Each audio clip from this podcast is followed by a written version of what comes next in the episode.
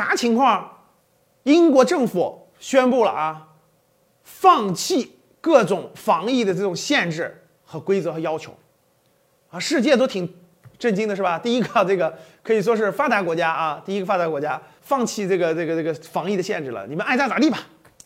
那最近呢，有很多疫情将会在三四月份结束的消息，比如说世卫组织的官员专家啊就说了，那二零二二年三月份基本全球这个会放开，为什么呢？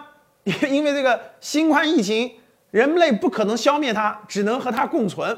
就未来的新冠呢，就可能是一个大流感，大多数人都不严重。那最近呢，那个南非的奥密克戎的这个疫情的公布也出来了，这波奥密克戎的疫情在南非已经基本接近尾声了。那这种重症率和死亡率都没有超过过去的几波疫情，其实是有一点下滑的，就是重症率和死亡率，所以大家就更放心了。那还有一个呢，就是有些国家这个卫生的这种专家也说了，就你如果得了奥密克戎的这个病毒呢，哎，你会天然形成了对什么德尔塔对以前的这个病毒的抗体，哎，这个很有意思。然后呢，这个重症率和死亡率确实也降低了。所以会不会我们全球在三月份完全放开了呢？突然之间疫情，哎，大家都放开了，接受它了。由于大家这个疫苗啊，很多人也得过了，对吧？在人群当中可能形成了这种抗体，哎，也就过去了。有没有可能这样呢？